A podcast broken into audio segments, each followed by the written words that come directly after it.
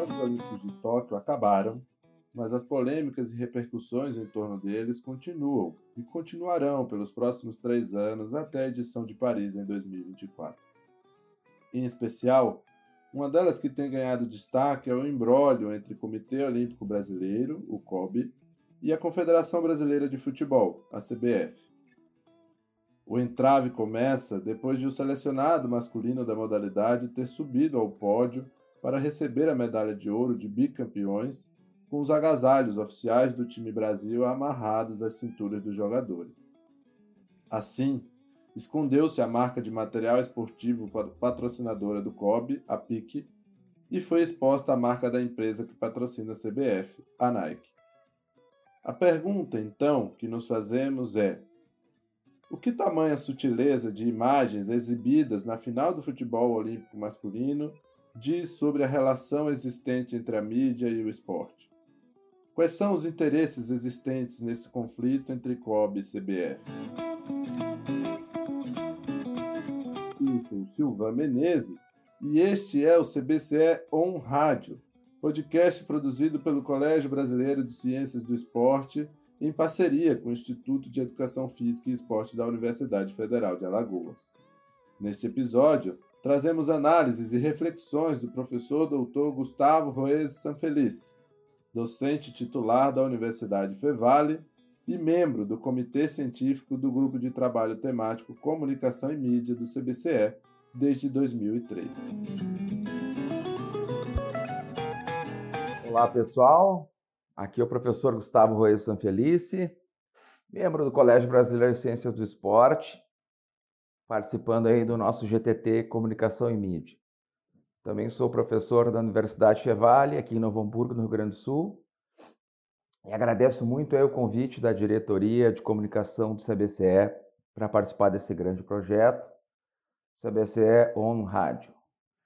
Então, a provocação que me foi feita para esse podcast é falar um pouco dessa relação entre Comitê Olímpico Brasileiro versus CBF, tensionando aí essas estruturas dessa relação que de longa data não é né, harmônica e trazendo elementos uh, teóricos para a gente explicitar e discutir essa relação do campo esportivo e do campo midiático. Essa discussão dessa temática COB versus CBF na esfera pública através do campo dos mídias.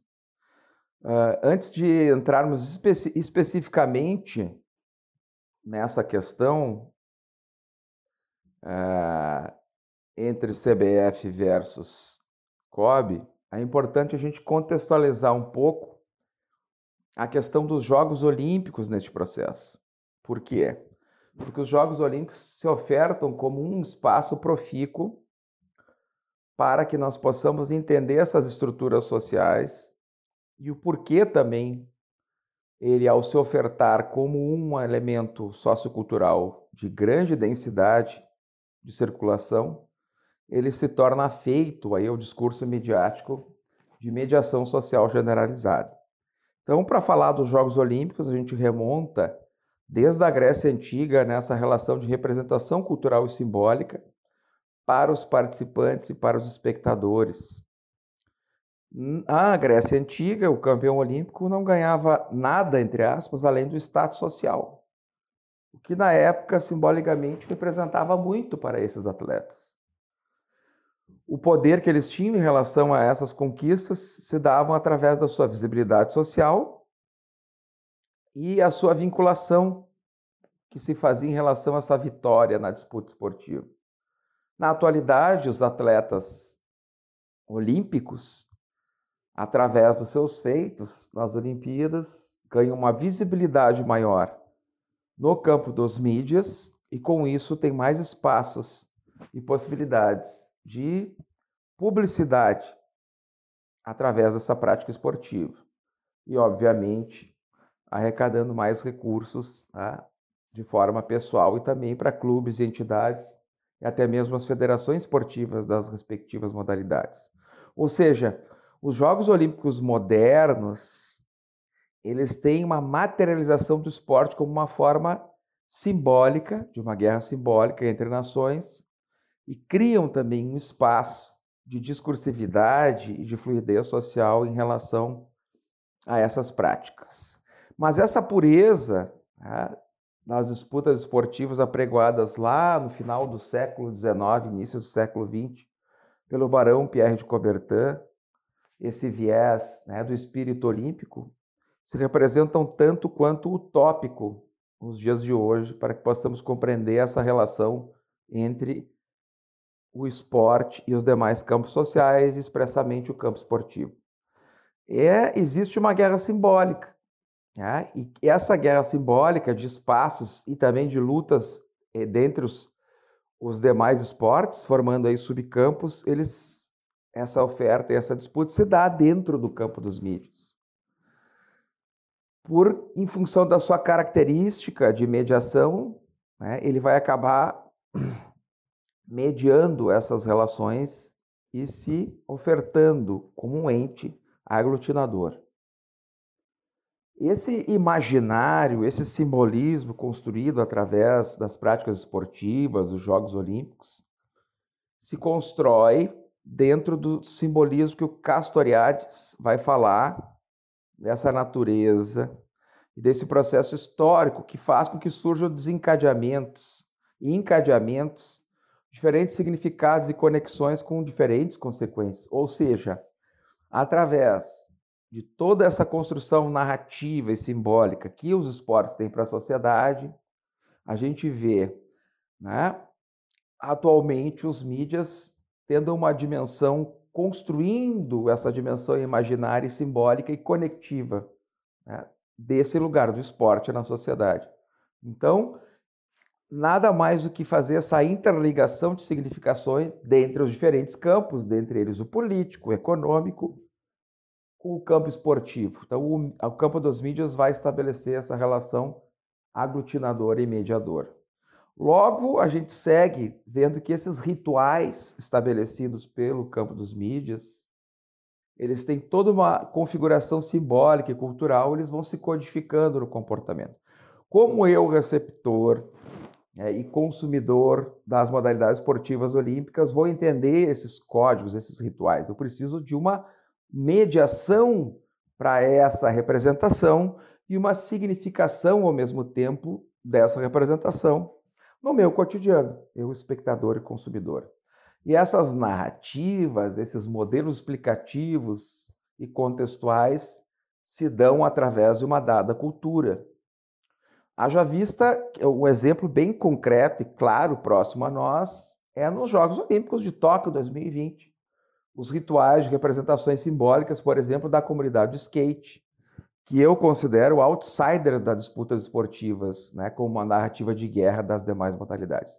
O skate veio para os Jogos Olímpicos para trazer toda uma outra lógica de relacional entre os atletas nesse subcampo e explicitar essas diferenças de uma forma muito impactante, em certa medida, nessas estruturas já pré-estabelecidas.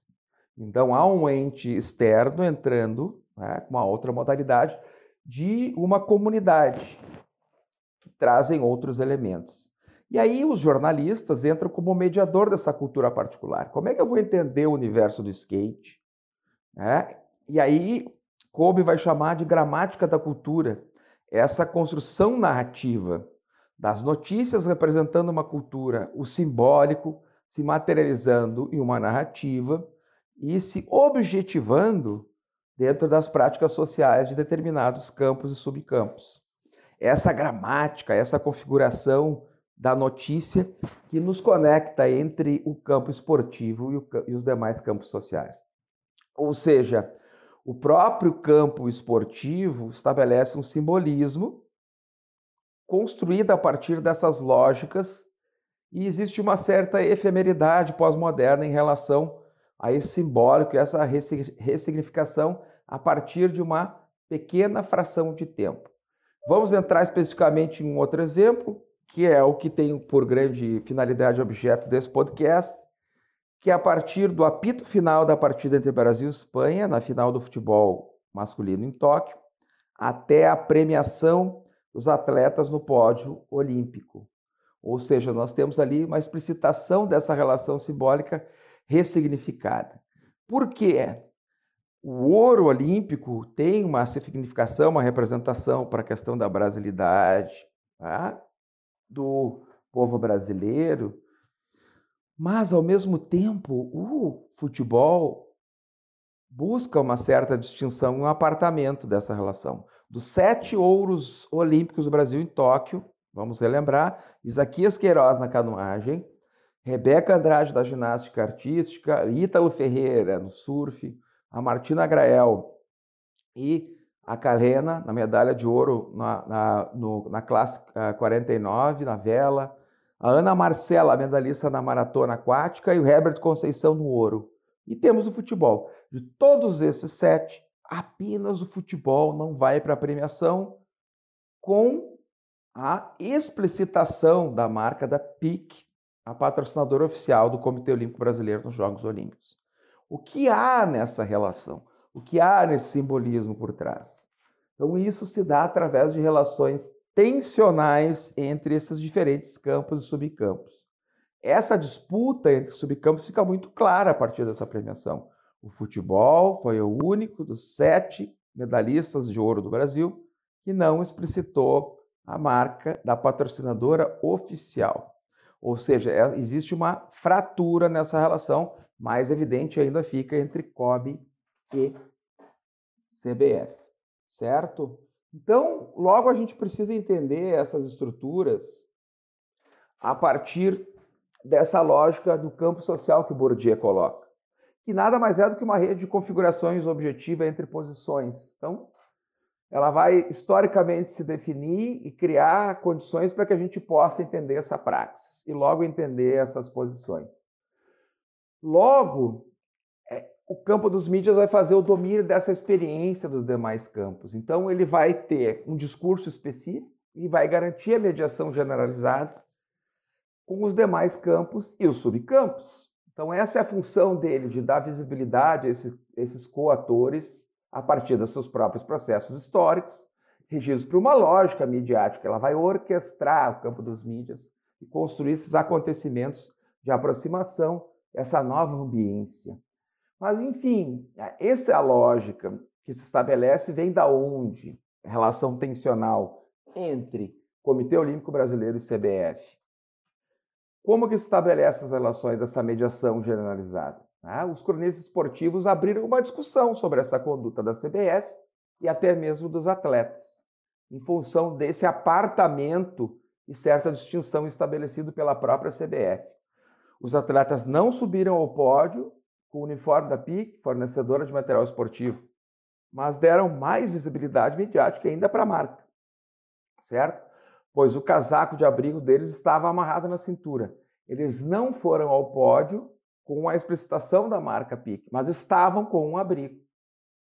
Esse apagamento também propicia uma certa conectividade, uma certa, um certo lugar de visibilidade para eles.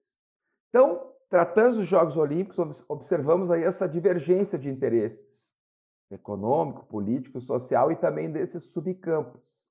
Ou seja, vamos deixar claro que não existe uma homogeneização do discurso. Existe uma tematização e uma convergência de debate público.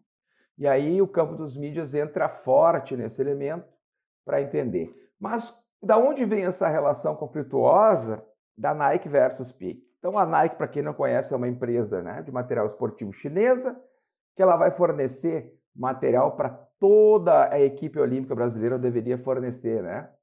Uh, os Jogos de Tóquio 2020. Ela começa lá em 1989 a produzir tênis e alcança o mercado global em 2006, certo?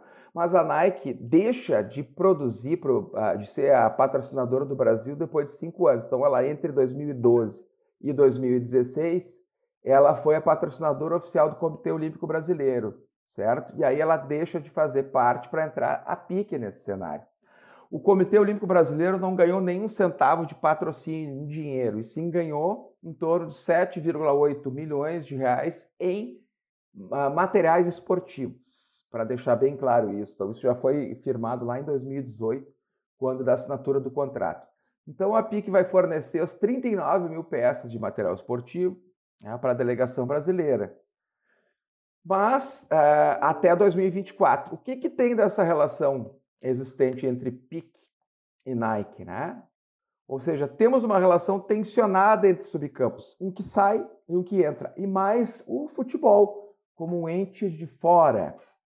A pergunta que fica: quem acionará a CBF na justiça? A PIC ou o COB? De, por não ter subido ao pódio com a explicitação da marca PIC.